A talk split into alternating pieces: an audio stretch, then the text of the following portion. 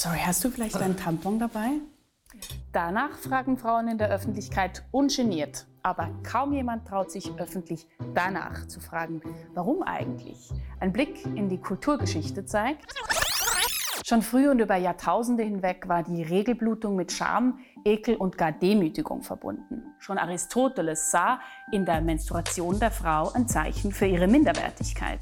Er glaubte, Frauen seien kälter als Männer und deshalb nicht imstande, das Blut zu Sperma zu kochen. Eine Theorie, die ziemlich lange einflussreich war. Der Historiker Plinius der Ältere fürchtete gar um die Ernte wegen der Menstruation. Giftig und unrein sei sie. Für die Nonne und Gelehrte Hildegard von Bingen fing alles mit Adam und Eva an. Sie sah in der Periode eine Folge des Sündenfalls, typisch fürs Mittelalter. Und Rousseau meinte, dass das Übel der Periode daher komme, dass Frau sich schlicht schlecht ernähre und zu wenig bewege. Überholter Unsinn mag der Mensch von heute denken, aber noch bis Mitte des 20. Jahrhunderts galt die Periode in der Wissenschaft als Gift.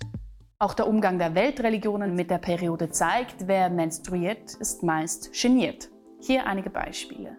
Schon im Ersten Testament steht, hat eine Frau Blutfluss und ist solches Blut an ihrem Körper, soll sie sieben Tage lang in der Unreinheit ihrer Regel verbleiben. Wer sie berührt, ist unrein bis zum Abend. Auch im Koran steht in der Sure 2, Vers 222, dass sich der Mann von seiner Frau während der Regel fernhalten sollte. Auch in gewissen hinduistischen Strömungen sollen Frauen sich während ihrer Periode von der Familie abgrenzen und dürfen gar gewisse Tempel nicht betreten. Fakt ist, in der Regel haftet der Periode nicht nur in Religionen, sondern auch gesamtgesellschaftlich ein Stigma an.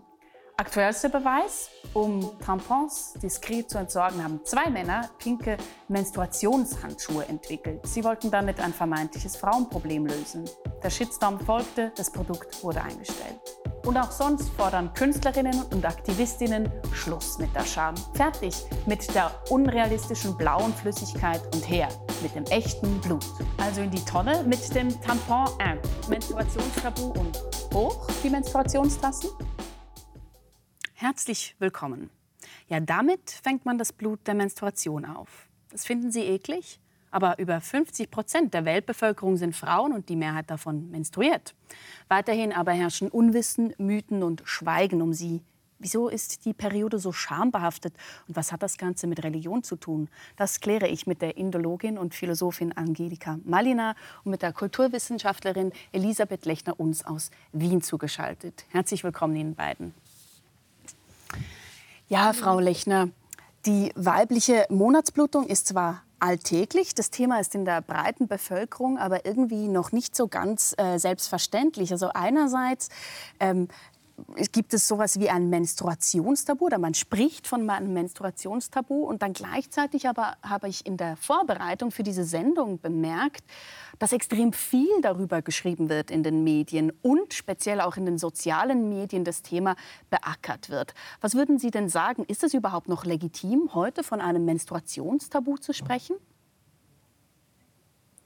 Ich würde sagen, das ist äh, jedenfalls noch legitim im Vergleich zu meiner Teenagerzeit. Ich bin jetzt 31 ähm, und wenn ich daran denke, als ich das erste Mal meine Periode bekommen habe, das war katastrophal, wenn man da irgendwo ein Tampon gesehen hat, eine Binde. Da gab es große Beschämung auch und die sozialen Praktiken waren so, ja, das musste man jedenfalls geheim halten. Mhm. Und ich würde sagen, in den äh, letzten 15 Jahren haben wir gerade durch die große äh, Sichtbarkeit von sozialen Medien auch Sichtbarkeit für dieses Thema, für dieses Tabuthema gewonnen.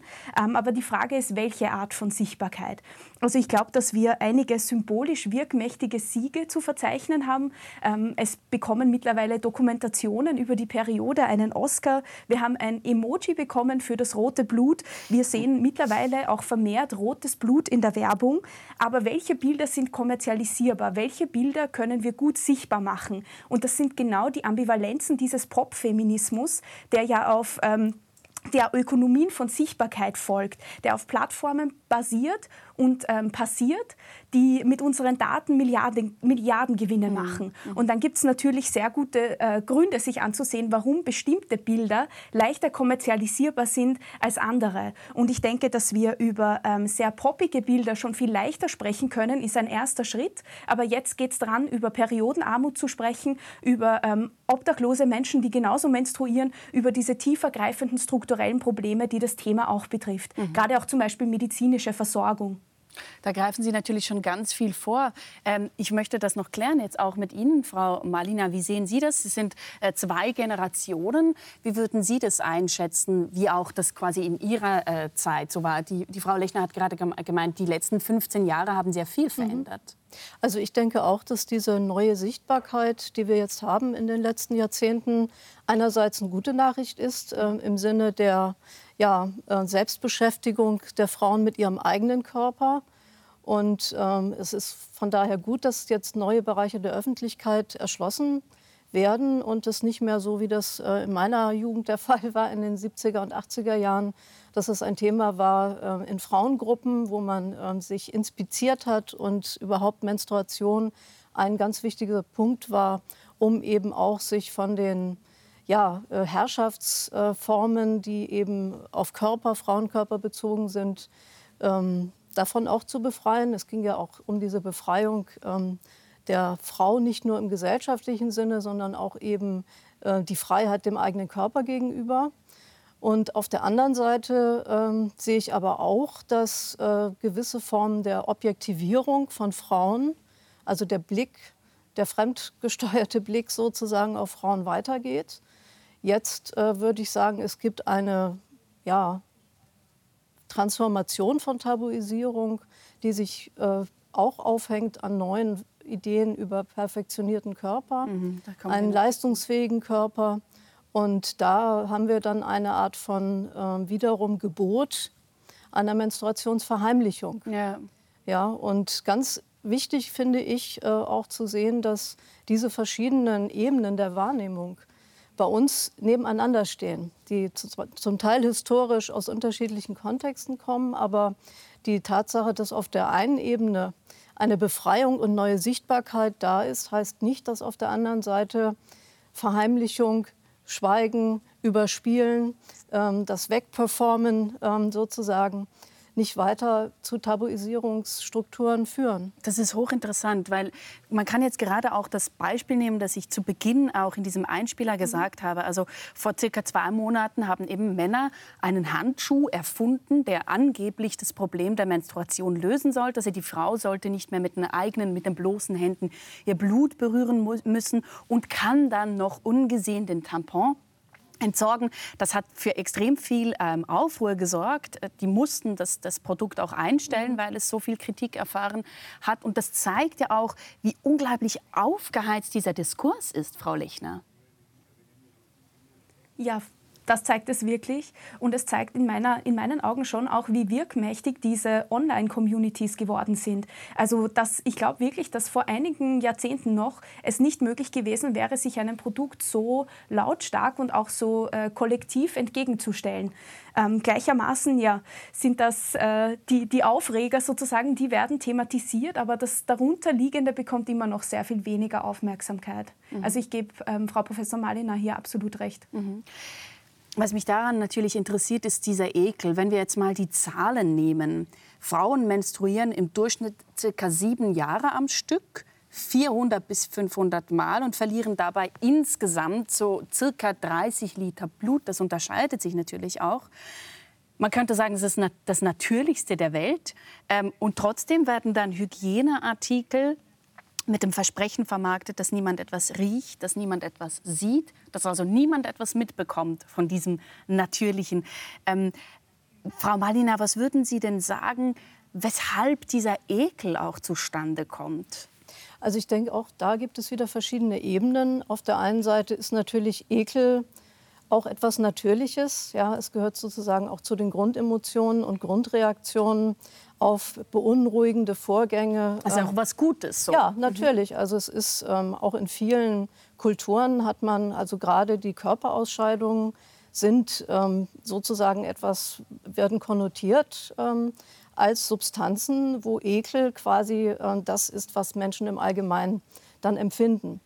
Und äh, im Falle jetzt der Menstruation äh, gehört natürlich das Menstruationsblut zu diesem ganz großen Bereich des allgemeinen legitimen Ekels quasi vor Körperausscheidungen.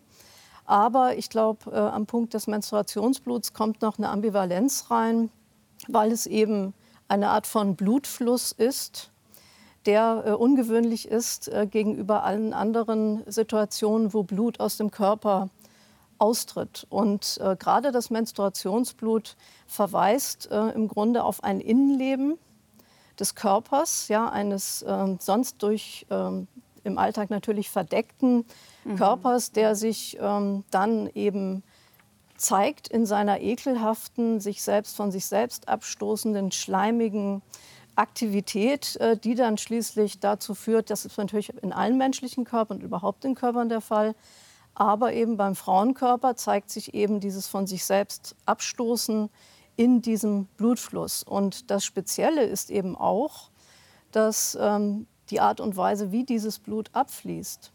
Ja, also wir haben ähm, also ähm, Blutaustritt zum Beispiel bei Verwundung da kann das Blut spritzen und äh, das ist auch etwas, was wiederum gut visualisierbar ist mhm. äh, im Sinne von Schlachten und äh, Kriegsverletzungen. Wie man das ja auch Unfall. immer wieder zeigt. Genau, genau, wird immer wieder gezeigt.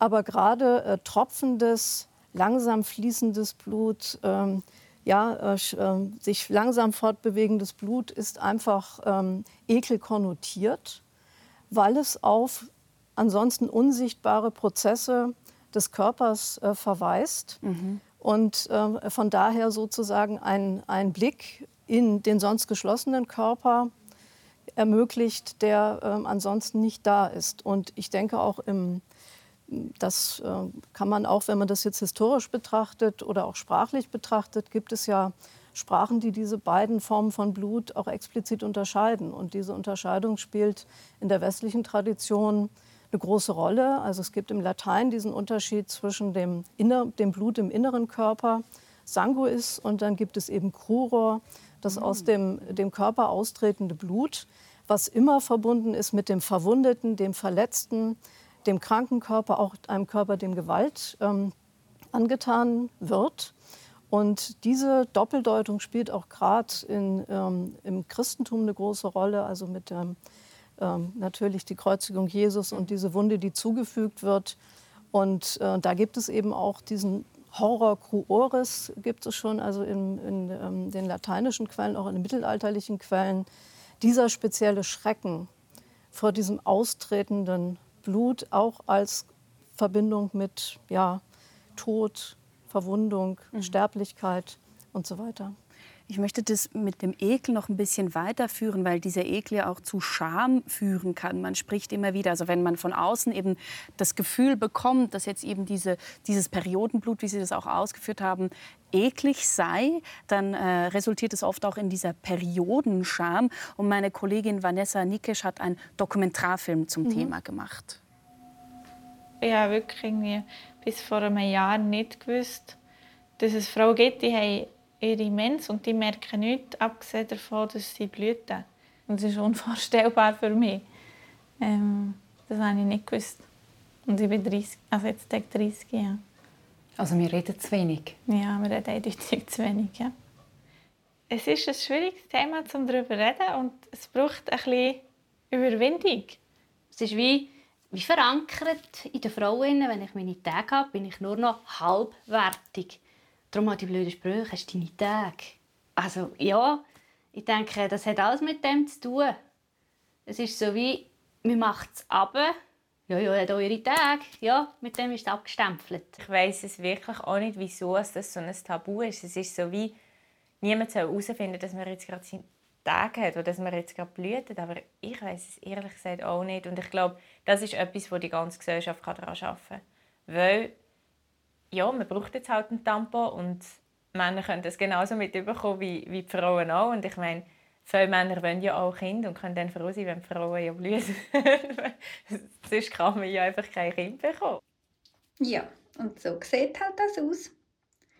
Ein echter Blutfleck. hier hat alles angefangen. Das ist eine Toilette auf einem Verwaltungs in einem Verwaltungsgebäude vom Kanton Basel-Stadt. Ich habe hier eine Sitzung geleitet und ähm, meine Tage bekommen während der Sitzung und habe dann äh, einen Post gemacht aus ähm, dem Badzimmer hier. Ähm, genau, dass ich mich gefreut habe, wenn es ähm, auf dem WC gratis ähm, ein paar Hygieneprodukte, Artikel gibt. Die und das aber hat ja einen riesengroßen Aufruhr gegeben. Das gehört nicht in, in die Öffentlichkeit. Das ist ein grusiges Thema, über das reden wir Frauen nicht. Ja, das hat mich getöpft, das hat mich super mögen. Was denn?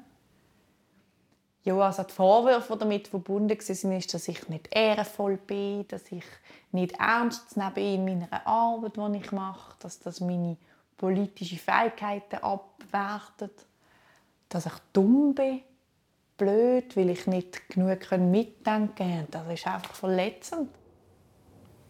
Frau Lechner, Sie haben ja zu Scham und Ekel jüngst gerade gearbeitet, auch Ihre Dissertation geschrieben. Wofür schämt man sich denn eigentlich jetzt konkret?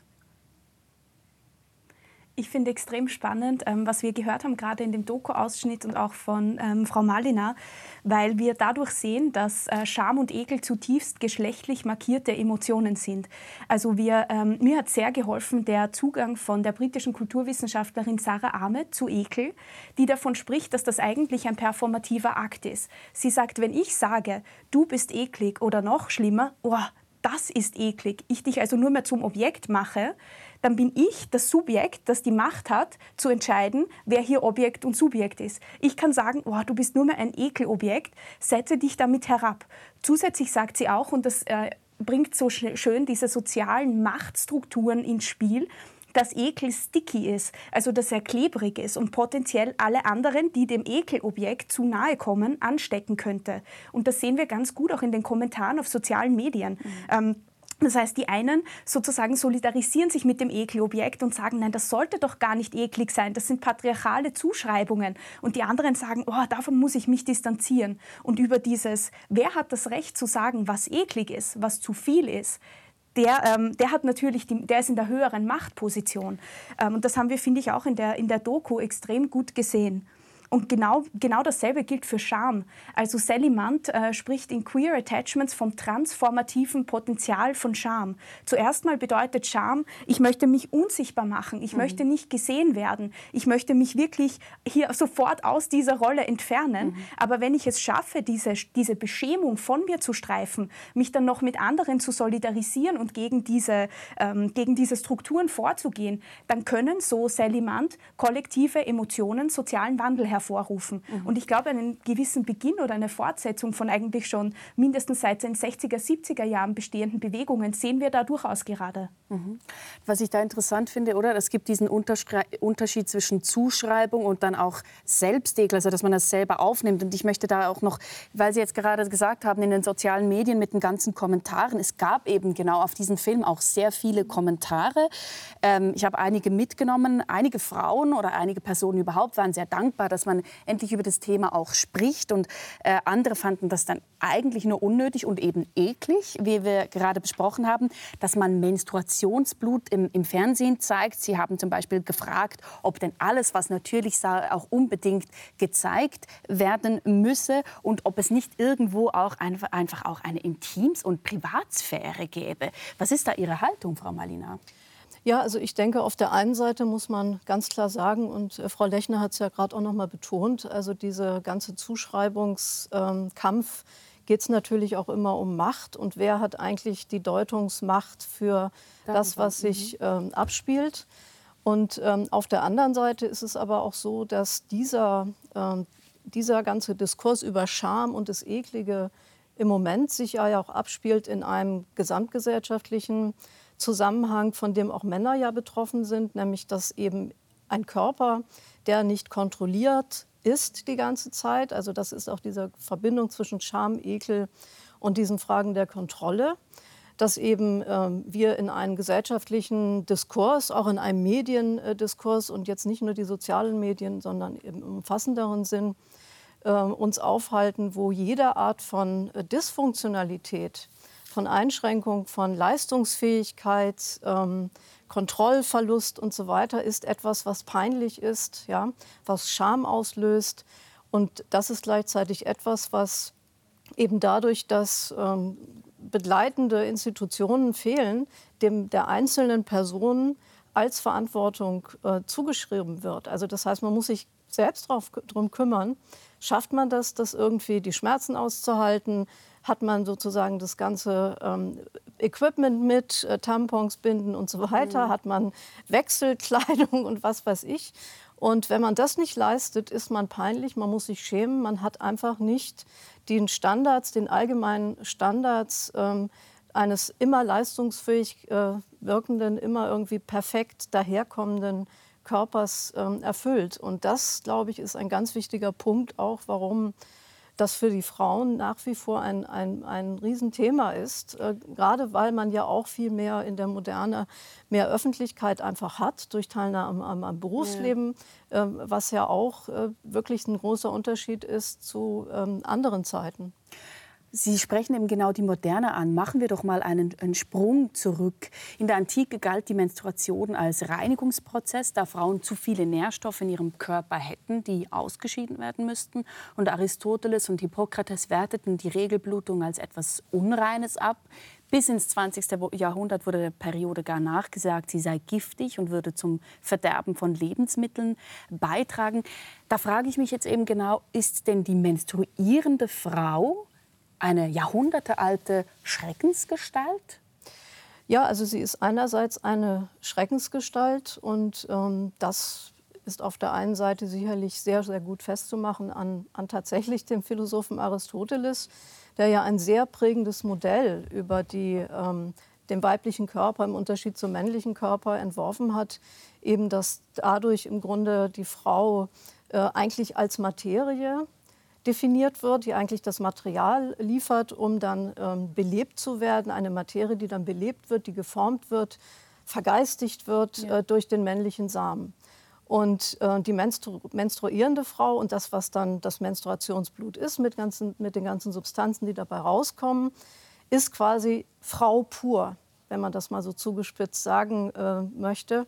Das heißt, Frau einfach als etwas, was unproduktiv ist, ähm, nicht befruchtet, nicht fruchtbar, äh, nicht sozusagen, ähm, hat kein Leben empfangen und ist von daher eben das, was sich von sich selbst abstößt, wenn es nicht quasi belebt wird durch äh, eine, ja, eine männliche Kraft, die dann quasi die Materie der Frau formt. Und das hat sozusagen zu einer Einordnung von Menstruation und Frauenkörper als eben passiv, was natürlich große äh, Nachwirkungen hat für die ganze Deutung von Sexualität. Die Frau als passives Wesen, die eigentlich von sich aus gar keine sexuellen Bedürfnisse hat und so weiter, gibt es einen langen Diskurs. Aber eben auf der anderen Seite gibt es dann sozusagen diese äh, Schiene, wo man sagt, ja, die Fruchtbarkeit und äh, ganz wichtig und die Frauen haben da ein riesiges Potenzial und eine Kraft. Und also auch die positive die Umwendung positiv, ins Ganze. Genau, die positive ja. Umwendung.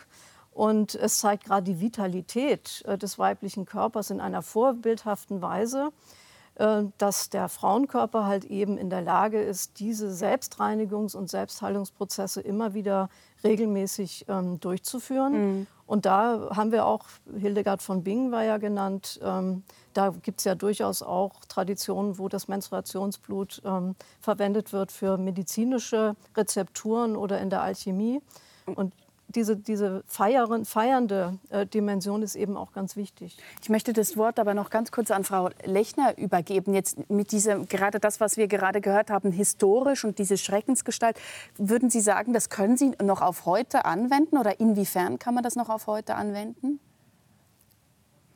Ja, also ich glaube, man kann das sehr gut, man kann einen guten Blick zurück und dann einen, einen, einen schönen Bogen in die Gegenwart spannen. Wenn wir zum Beispiel in die 60er, 70er Jahre schauen, die zweite Welle des Feminismus, da gab es ja ganz tolle, radikale Künstlerinnen, die sich genau mit diesen Zuschreibungen auseinandergesetzt haben. Carolee Schneemann zum Beispiel hat gesagt, ihr wollt uns über unsere reproduktiven Fähigkeiten und Organe abwerten. Mhm. Ja, dann mache ich genau das zum Thema. Mhm. Stellt sich nackt auf die Bühne und zieht ein beschriebenes Schriftstück aus ihrer Vulva. Ihr wird quasi der öffentliche Raum verwehrt. Ihr wird gesagt, na, du bist eh nur Körper, du bist kein Geist. Und sie stellt sich hin und sagt, nein, nein, das geht alles zusammen sozusagen. Und das fand ich schon, ähm, das waren so die Radikalen eigentlich, die, diese Vorkämpferinnen. Und wir sehen das wirklich noch heutzutage. Also wir, diese Politiken von TMI, Too Much Information heißt es immer ganz schnell in den digitalen Medien. Das ist jetzt aber zu viel, das ist grauslich, ja, wer bestimmt das denn? Und dann sind so Menschen wie Lina Dunham mit ihrer Fernsehserie Girls oder zum Beispiel auch Charlotte Roach, Feuchtgebiete im deutschsprachigen Raum. Aber vielleicht es ist es macht, ja auch das macht einfach. Unterschied, welche Geschichten wir uns erzählen. Aber vielleicht ist es ja auch einfach zu viel Information. Also ich möchte das doch noch mal ähm, hervorheben. Viele Leute empfinden das als Mhm. was Privates. Also was sagt uns eigentlich, dass es, dis- dass es dieses Tabu nicht auch geben kann? Ich, ich sage es ganz ehrlich, ich möchte jetzt auch nicht unbedingt öffentlich über meine Menstruation sprechen. Das finde ich extrem spannend, weil ähm, auch schon seit den 60er, 70er Jahren sagen wir ja, das Private ist politisch, Mhm. oder? Und ich glaube, dass das äh, Private so lange politisch ist und so lange dieses Tabu äh, besprochen und gezeigt werden muss, so, so lange müssen wir dafür kämpfen, solange einfach auch zum Beispiel medizinische Gleichberechtigung besteht.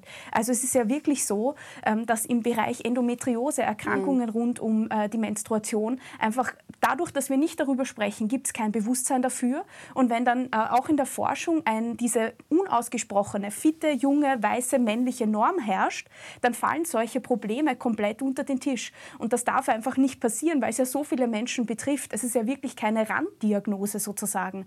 Und ich glaube, dieses Tabu ist insofern, äh, muss so lange besprochen werden, solange müssen wir leider ähm, allen auf die Nerven gehen, die es nicht hören wollen, weil es hier wirklich einfach um äh, Lebenswege geht und wirklich um ähm, ja, tiefgreifende, tiefgreifende Einschnitte. Gut, dann möchte ich aber besser verstehen, woher kommt das denn, dieses Tabu? Können Sie uns das so ein bisschen einordnen? Weil es zieht sich ja offenbar durch verschiedene Religionen und durch verschiedene äh, Kulturen.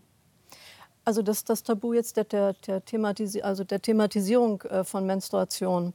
Also wenn man das wiederum kulturgeschichtlich betrachtet, ähm, muss man eben auch sagen, allein schon das Wort Tabu wäre ganz gut, wenn man quasi den Originalbedeutung äh, sich daran erinnert, dass es eben auch wieder beides ist. Also etwas, was verboten ist, aber warum, weil, warum ist es verboten? Weil es besonders kraftvoll, weil es etwas Sakrales ist, äh, was abgegrenzt wird. Ähm, vom Alltag. Und ähm, die Tabuisierung, ähm, dass diese Form der Tabuisierung ähm, von Menstruation und diese Eingrenzung und äh, Machtdiskurse zu Frauenkörpern, da wird ja äh, immer wieder gesagt, na gut, das ist halt die männliche Herrschaft.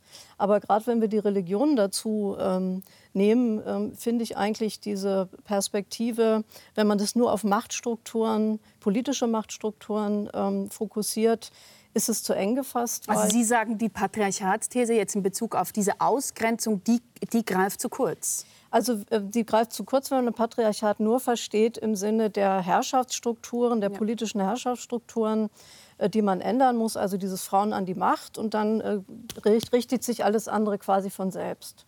Und wir sehen halt, die Erfahrung der Moderne ist, ähm, wir sehen halt, das funktioniert nicht, sonst würden wir ja heute nicht zusammensitzen. Jedenfalls nicht an all den Bereichen, die man erwarten könnte, dass, dass, äh, dass es da stattgefunden hat. Und ähm, ich bin, finde da immer ganz nützlich, äh, auch aus einer ethnologisch-soziologischen Perspektive, das äh, zu verbinden mit dem Wort der Kosmologien, weil man dann auch sehr gut den Verbindung hat zur Religion.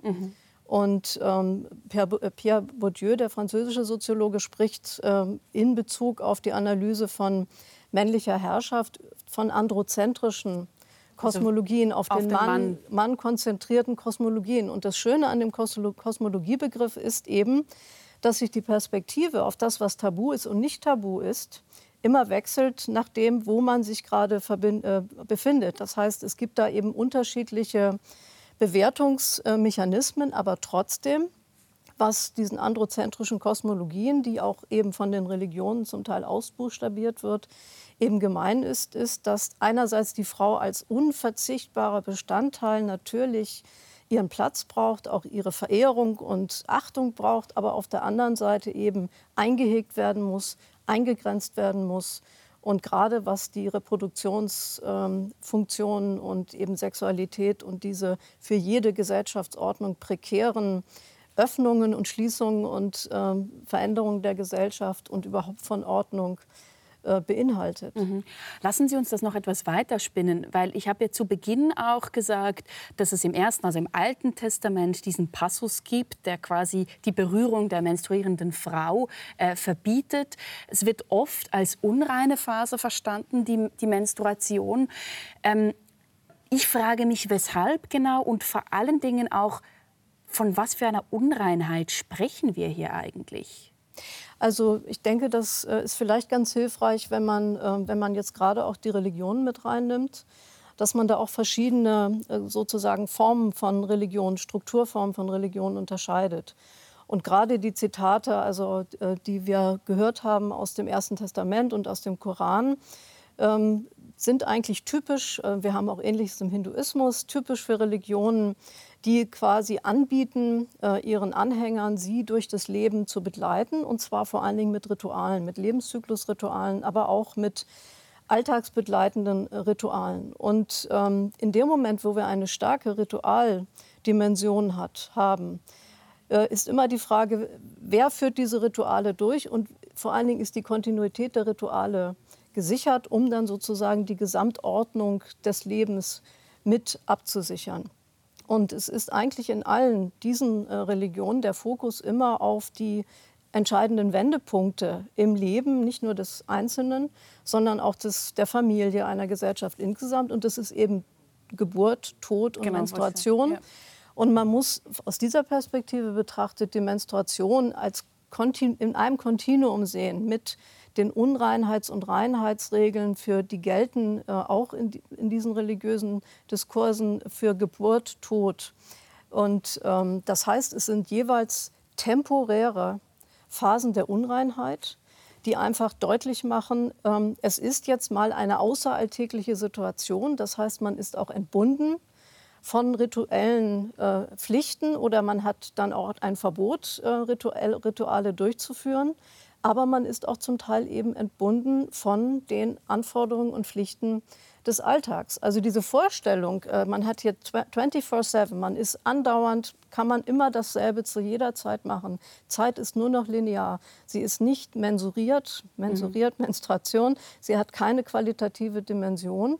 Das ist eben in diesen rituell begleitenden Religionen ganz stark dieser Fokus auf diese qualitativen Umschlagspunkte und ähm, von daher muss man Unreinheit in diesem Sinne nicht als etwas Prinzipielles sehen. Und ähm, auch die Frau gilt nicht als unrein. Ja, auch im Hinduismus nicht, sondern ähm, es ist, äh, auch wenn sie sozusagen. Aber die Frau durchlebt ja am meisten dieser, dieser ja, Umwendungspunkte. ja, aber es sind, die Tempo, es sind eben temporär. Deshalb muss sie eben, man könnte auch sagen, deshalb muss das auch besonders geschützt werden, weil es so prekär ist. Also wir haben ja zum Beispiel auch diese Unreinheit nach der Geburt. Genau. Ja, ich meine, also wir, nennen, wir, ja, wir, nennen, wir, auch, genau. wir nennen das Wochenbett. Ja? ja? Und es ist immer noch so, äh, dass man sagt, gut, ähm, wir, soll das, wir sollen das reduzieren, bloß nicht mehr so lang, sie muss wieder arbeiten. Also diese mhm. Funktionalität ähm, ist bei uns sehr, sehr stark. Ähm, und in den Religionen ist ganz, ganz wichtig, dass diese Unreinheitsgebote nicht prinzipiell diskriminierend sind. Das finde ich jetzt hochinteressant, auch wenn wir das auf heute spiegeln, Frau, Frau Lechner. Ich habe das Gefühl, man könnte schon heute von einer Utopie auch des reinen Körpers sprechen, immer wieder, wenn es um Rasur geht und wie reagiert wird auf zum Beispiel nicht rasierte Frauenbeine, eben, dass man Menstruation nicht sehen darf und so weiter. Es gibt sowas wie ähm, ein, ein, ein Ideal des reinen Körpers, der sich eben frei macht auch von diesen ganzen Ausscheidungen. Sehen Sie die, da eine Ähnlichkeit? Auf jeden Fall. Also wir können, ähm, ich kann aus der Forschung berichten, dass es eine Zunahme des Schönheitsdrucks gibt. Das heißt, eine immer, immer strengere Anforderung an die, an die Optik, die man haben soll. Und die bezieht sich mittlerweile auch auf das Innenleben. Das heißt, was gefragt ist, ist ganz genau, wie Frau Malina sagt, dieses äh, authentische, dieses fitte, dieses einsatzbereite. Mhm. Aber jede Form von Schwäche, jede Form von Schmerz, jede Form von Nicht-Funktionieren ist gar nicht so gerne gesehen. Und das bedeutet halt auch, ich finde hier in diesem Kontext den Begriff Begriff der Schönheitsarbeit so passend, mhm. weil man dann wirklich sieht, wie viel Zeit, Ressourcen und ganz oft auch Schmerzen in dieses ähm, Aussehen fließen, das wir brauchen, um überhaupt am Arbeitsmarkt oder in sozialen Beziehungen ähm, als einsatzbereit zu gelten sozusagen. Also wirklich all die Haarentfernung, die ähm, Gesichtspflege, Schminken, die Haarpflege, das Rasieren, all diese Tätigkeiten, wie lange das dauert und was das kostet, zeigt schon auf, dass da ein großes Ungleichgewicht gerade in einem binärgeschlechtlichen Kontext zwischen Männern und Frauen ist. Weil bei, Fra bei Männern ist es so, ähm, wenn die sich äh, gewaschen haben sozusagen und eine, eine gepflegte Frisur haben, dann sind sie schon fertig. Bei Frauen folgt noch so, so viel mehr, um überhaupt als ähm, gepflegt lesbar zu sein. Und das spielt, glaube ich, sehr quasi. viel rein in diese Menstruationsdynamiken. Mhm. Das, da frage ich mich halt schon, weshalb denn genau dieses Konzept der Reinheit in Religionen ein so, eine so zentrale Komponente spielt. Also das hängt, das hängt natürlich einmal an diesem, äh, was ja Mary Douglas sehr schön, ähm, ja. ja. Äh, die, die Ethnologin und genau. Soziologin Mary Douglas so schön beschreibt als ähm, die Störung der Ordnung durch alles, was als unrein dekliniert wird oder de definiert wird. Also dieses berühmte Matter out of place, wie sie das Also sie nennt. sagt, Reinheit ist quasi Ordnung und das, was als Schmutz taxiert wird, ist quasi die Störung dieser Ordnung. Genau, und das wird eben äh, sehr deutlich auch äh, in Bezug auf diese Körperdefinition, kann man das sehr schön illustrieren, dass äh, wenn man sich fragt, wann ist eine Ordnung eine Ordnung, wenn sie sozusagen eingegrenzt ist und wenn es eine geschlossene Ordnung ist. Mhm. Und vor allen Dingen diese durchlässigen Prozesse der Osmose, man muss was reinlassen, man muss was rauslassen, müssen, sind nur dann akzeptabel und stören die Ordnung nicht, wenn sozusagen eine Kontrolle ist im Sinne der Reinigungsmaßnahmen. Und ähm, das ist die eine Ebene. Und das wird zum Beispiel, ich habe es ja gerade gesagt, in den Religionen, die eben das rituell begleiten, im Grunde sind das ähm, sozusagen äh, Regeln und äh, Formen, um genau diese Porosität von Körpern und damit auch von Ordnungen zu regeln und rituell äh, zu begleiten. Es wird dann in dem Moment ein anderer Reinheitsdiskurs aufgeschlagen, wenn in Religionen und Gesellschaften die Frage ist, warum? Warum ist das eigentlich so? Wieso sind die Körper so, wie sie sind? Ja. Warum haben wir diese äh, schleimigen, blutigen, äh, verletzbaren Körper? Warum ist der Körper so fragil? Und da haben wir dann verschiedene äh, moralisch unterlegte Strafnarrative. Also natürlich die Vertreibung aus dem Paradies. Da mhm. ist ja auch die Vorstellung, wäre Eva im Paradies geblieben, dann würde, hätte sie nie menstruieren müssen und würde auch nicht menstruieren.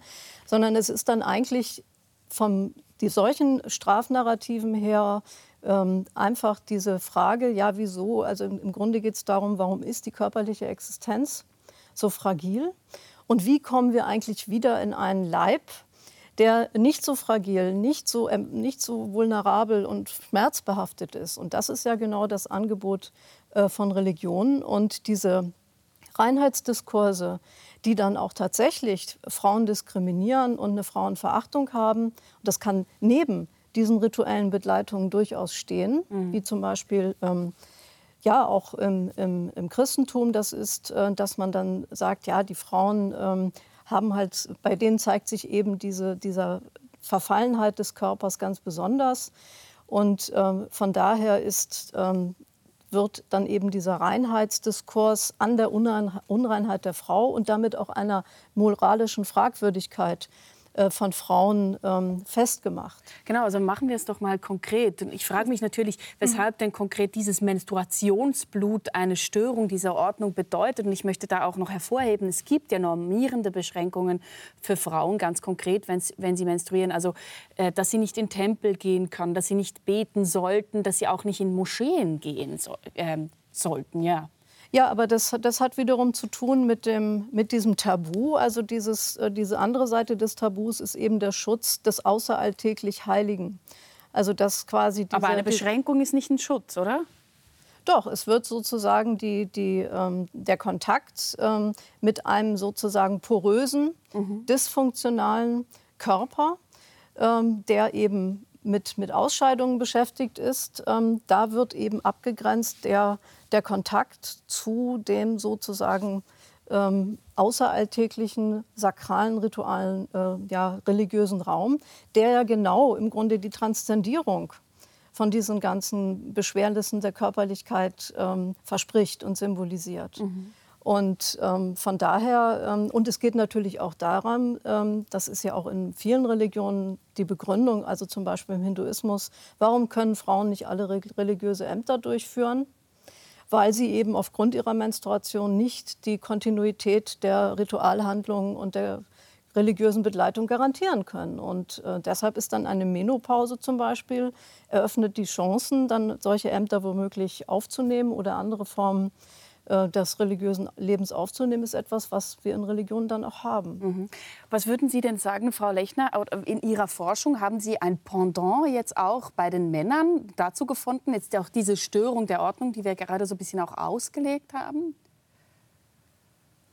Ich würde gerne noch ähm, kurz davor ähm, hinzufügen zu dem, was Frau Malina gesagt hat, dass es natürlich äh, Konsequenzen für das Leben von Menschen hat, wenn sie ein schambehaftetes Leben führen. Mhm. Wenn sie lernen, dass diese Prozesse eklig sind, dreckig sind, dass wenn man das phänomenologisch betrachtet, schränkt das ja ihre Möglichkeit ein, auf die Welt zu wirken. Ja. Man traut sich nicht Raum einzunehmen, man weiß, man muss das unsichtbar machen. Und äh, Bettina Stangenett, die Philosophin, spricht in ihrem neuen Buch Sexkultur von Körperkompetenz. Also eigentlich, wie soll man in einem so von von intersektional verflochtenen Diskriminierungsstrukturen geprägten Umfeld einen freien Zugang zur eigenen Körperlichkeit finden, wenn das alles schon so stark ähm, belastet und so stark mit Bedeutungen und Zuschreibungen belegt ist und ein Pendant ähm, zu Männern. Also wir finden jedenfalls, dass auch der Druck, schön auszusehen und der Druck, einem gewissen Ideal zu genügen, auch für Männer steigt. Und das ist natürlich besonders problematisch, wenn wir von so toxischen Formen von Männlichkeit ausgehen, die Härte und Größe und Stärke ähm, ausmachen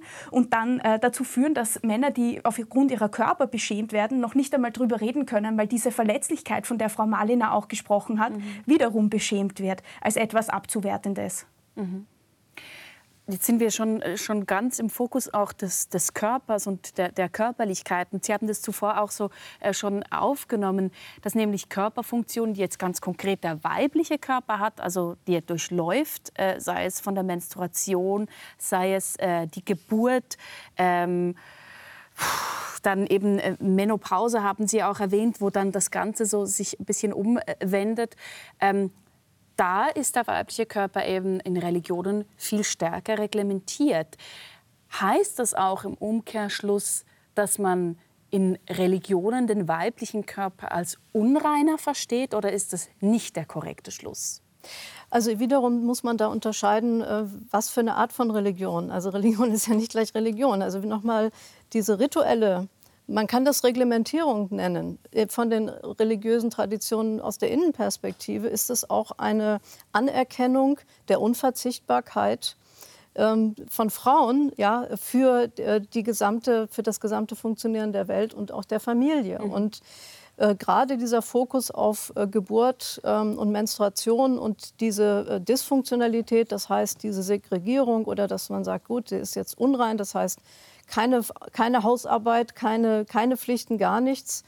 Ähm, das ist ja auch irgendwie ein Zeichen des Schutzes, ähm, gerade in religiösen Kontexten oder auch historischen Epochen, wo eben gerade Geburt und ähm, alles Unkontrollierte, ja, Blutfluss und so weiter als hochbedrohlich und lebensgefährlich, das muss man eben auch sehen, äh, gegolten hat. Und ähm, deshalb auch die Versorgung von Frauen vor der Geburt, also das man alle Wünsche erfüllen soll. Diese, diese Reglemente gibt es ja auch. Mhm. Das ist sozusagen die andere Seite in den Religionen.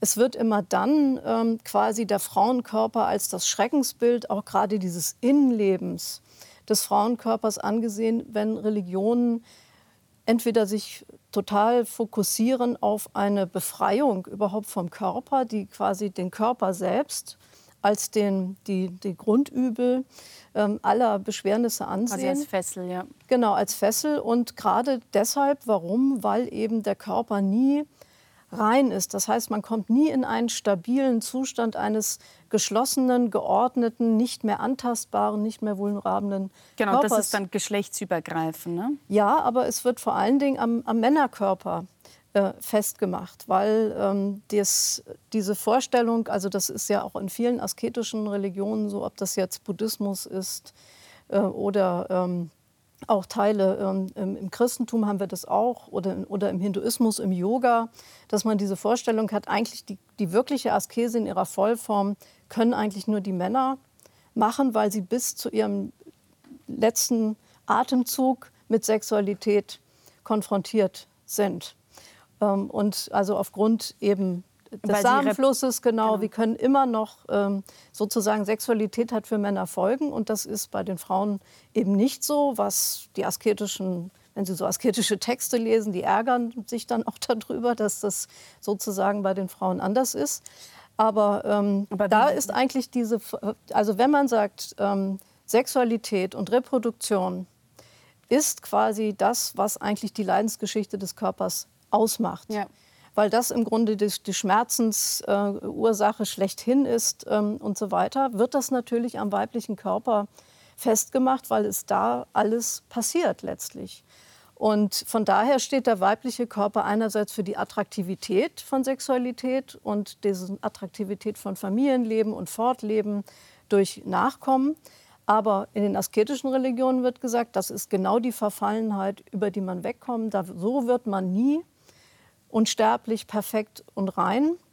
Diesen diamantenen Körper ja, oder den transfigurierten Körper im Christentum, äh, das ist eigentlich das, was anzustreben ist. Äh, nur so wird man rein, wenn man sozusagen diese Art von Körperlichkeit anstrebt. Und das basiert eben darauf, dass man keinen Kontakt mit Frauen hat, ja, sowieso nicht. Also ähm, Zölibat oder eben Enthaltsamkeitsregeln bei Mönchen und so weiter. Und ähm, Kontakt zu Männern? Ja, das ist ja sozusagen diese, diese homosexuelle Ebene wird da eher ausgeblendet. Mhm. Ja, es ist natürlich, das gilt natürlich das Verbot von Sexualität in allen per Formen se. per se. Ähm, aber natürlich besonders prekär, und da kommen wir wieder zurück äh, zu Mary Douglas, ähm, die, die Ordnung. Äh, es wird dann wirklich äh, bedrohlich, wenn die Ordnung gestört wird. Das heißt, es gibt dann Kinder, ähm, ein Mönch wird auf einmal Vater und ähm, diese gesellschaftlichen Ansprüche, die das dann hat. Also das ist alles äh, etwas, wo dann tatsächlich der Frauenkörper tabu ist. Ja. Ja, und dann kommt natürlich noch dazu ein großes Problem in asketischen Religionen ist immer einfach die sexuelle Erregbarkeit, die auch eben nicht nachlässt ähm, im Kloster. Und deshalb ist der Frauenkörper an sich ein Attraktionspunkt, den man vermeiden muss. Und da gibt es zum Beispiel im Buddhismus diese berühmt-berüchtigten Meditationen über den Frauenkörper, wo ein Mönch eben. Was ähm, passiert da? Ein Mönch, äh, da gibt es das neun Stufen der sogenannten Leichenbetrachtung und das fängt dann irgendwie an, also an dem ähm, an der gerade frisch verstorbenen Leiche und dann äh, macht man sich klar, ja, die Frauen, Thema Schönheit, sie sehen so schön aus, ja, und aber wenn man richtig hinguckt, äh, ist es im Grunde ein, ein Körper, der schleimt und blutet und einfach ganz entsetzlich ist. Und ähm, das muss man sich vergegenwärtigen. Immer dann, wenn man sich angezogen fühlt von der Schönheit einer Frau, soll man sich vergegenwärtigen, sollte man quasi so mit einem Röntgenblick durch die Haut durchgucken und dann sehen, ähm, was da eigentlich wirklich stattfindet das und wie ekelhaft, ekelhaft, ja. ekelhaft. Ja. Und ähm, ja, äh, also man möchte, also wer, wer sich das klar macht, der versteht keinen Mann, äh, warum, dass er sich mit einer Frau abgibt. Mhm. Frau Lechner, Sie, Sie nicken und lachen. Ich finde das extrem äh, spannend. Das ist so der, ähm, eine wahnsinnig gute Überleitung zu dem, was ich sagen wollte. Weil ähm, Laurie Penny zum Beispiel zitiert in die Fleischmarkt äh, Baudrillard und macht einen Unterschied zwischen erotischem Kapital und dieser echten Intimität, dieser echten Sexualität. Mhm. Sie sagt, ja, weibliche Körper und ihre Sexualität, die dürfen gerne im öffentlichen Raum stattfinden, solange man mit ihnen oder am besten fragmentierten Körperteilen, einem sexy Bein, einem schönen Dekolleté, einem runden Hintern Produkte Produkte und Dienstleistungen verkaufen kann. Sobald aber diese Frau selbstbestimmt ihre Sexualität leben möchte und sagt, ich bin mehr als mein Körper und es geht mir um das Fühlen, es geht mir um die zwischenmenschliche Erfahrung und nicht um das Vermarkten von Produkten, nicht um meine Optik, dann haben wir es ganz schnell mit einer äh, mit Gegenwind zu tun. Und Laurie Penny macht, äh, genau wie Frau Moliner jetzt gesagt hat, macht an diesen Körperflüssigkeiten, an dem vermeintlich ekligen, eigentlich das Freiheitsmoment fest. Sozusagen, das ist doch nun wirklich nicht kommerzialisierbar, dieses, diese letzte Intimität, dieses ja. einfach Zwischenmenschliche, wo es egal ist, wie man aussieht, wo man sich auf das Fühlen und Spüren konzentriert und das bei sich sein. Aber das ist eben ganz schwierig in einer Gesellschaft, in die zutiefst lukistisch geprägt ist, also Menschen aufgrund des Äußeren bewertet, aufwertet, die Schönen und abwertet jene, die als hässlich oder gar eklig gelten und in einer Gesellschaft, die zeitgenössisch muss man sagen, von Patriarchat und Kapitalismus bestimmt ist. Und da hat eine riesige Industrie ein großes Interesse daran, immer neue Makel zu kreieren, um immer neue Produkte zu verkaufen. Wenn wir daran denken, was gerade an Vulvalippen für Korrekturen vorgenommen werden und was nicht alles noch beschämbar ist, damit man noch immer mehr neue Produkte verkaufen kann, ähm, wird einem ja ganz schwindlig. Also so dieses Zurück zum Körper, zum Fühlen statt Sehen, wird einem extrem schwer gemacht in einer äh, zutiefst verschachtelt diskriminierenden Welt. Das finde ich faszinierend, weil Sie nehmen da auch wieder auf, was Sie eigentlich zu Beginn gesagt haben, dass ein Tabu auch kapitalisiert wird und dass da zum Beispiel eben genau so was wie das äh, Menstruationstabu eigentlich ganz gelegen kommt, genau für diese Kapitalisierung. Das klingt ja so, als wäre eine, eine treibende Kraft dahinter? Was sehen Sie denn da, wenn, wenn Sie sagen, quasi der Markt ist interessiert daran, dass das, äh, dass das äh, dass Leute beschämt und Ekel empfinden und so weiter? Was, was ist das genau? Was ist die treibende Kraft wirklich dahinter? Ich glaube, das ist extrem schwierig zu bewerten, weil alle, äh, alle diese Formen von Aktivismus, von Aufmerksammachen passieren ja auch in diesen Systemen. Das heißt, ich glaube, es gibt dieses Freie außerhalb, das so ganz radikal ist und eine Mainstream-Sichtbarkeit bekommt. Das gibt es einfach nicht. Mhm. Also man bewegt sich so quasi auf ähm, Plattformen, die schon bedingen, dass man mit diesen Logiken mitspielt. Und da hat zum Beispiel auch der Feminismus noch ganz viel Reflexionsarbeit zu tun, weil auch äh, Feministinnen schon, die Suffragetten Anfang des 20. Jahrhunderts wussten, dass sie, um als progressiv und als ähm, als entwickelt, da waren ja diese fürchterlichen Entwicklungsdiskurse, um als würdig für das Wahlrecht zu gelten, die haben immer die schönsten, also jüngsten und normschönsten weißen Frauen vorgeschickt, um zu zeigen, wir sind zivilisiert. Dasselbe in der zweiten Welle, also Gloria Steinem war so schön, dass sie sozusagen beim Feind undercover gehen konnte. Die war ja Playboy, äh, er war ja Play, beim Playboy undercover unterwegs mhm. und da hat auch niemand reflektiert, ja, warum hat die so viel Sichtbarkeit bekommen, diese wunderschöne Frau? Was war mit den ganzen schwarzen Frauen, die vielleicht vielleicht diesen Logiken, gerade auch wegen kolonialer Schönheitsideale, nicht genügen und die nicht diese Öffentlichkeit bekommen. Also Sichtbarkeit ist, glaube ich, ein sehr zweischneidiges Schwert mhm. und schwer, schwer ist damit umzugehen. Ich möchte jetzt noch ähm, gegen Schluss hin auch noch einen, einen, globalen Blick wagen. 2019, Sie haben es ganz zu Beginn auch gesagt, gewann der Kurzfilm Period End of Sentence einen Oscar für den besten mhm. Dokumentarfilm und er dreht sich um die Unwissenheit und eben auch das Tabu rund um die Menstruation in Indien.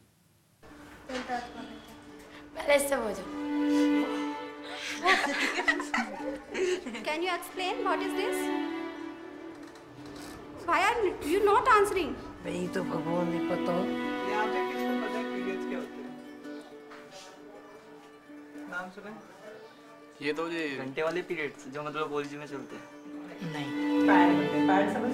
नाम भी नहीं सुना नाम भी तुम्हारा नहीं सुना। पता ही नहीं कैसे करेंगे। कपड़ा सा भी यूज़ ज़्यादातर मैंने ये देखा है कि मतलब इतनी छूट नहीं है लड़कियों के लिए। जॉब कर सके या फिर कुछ कर सके इंडिपेंडेंट हो सके।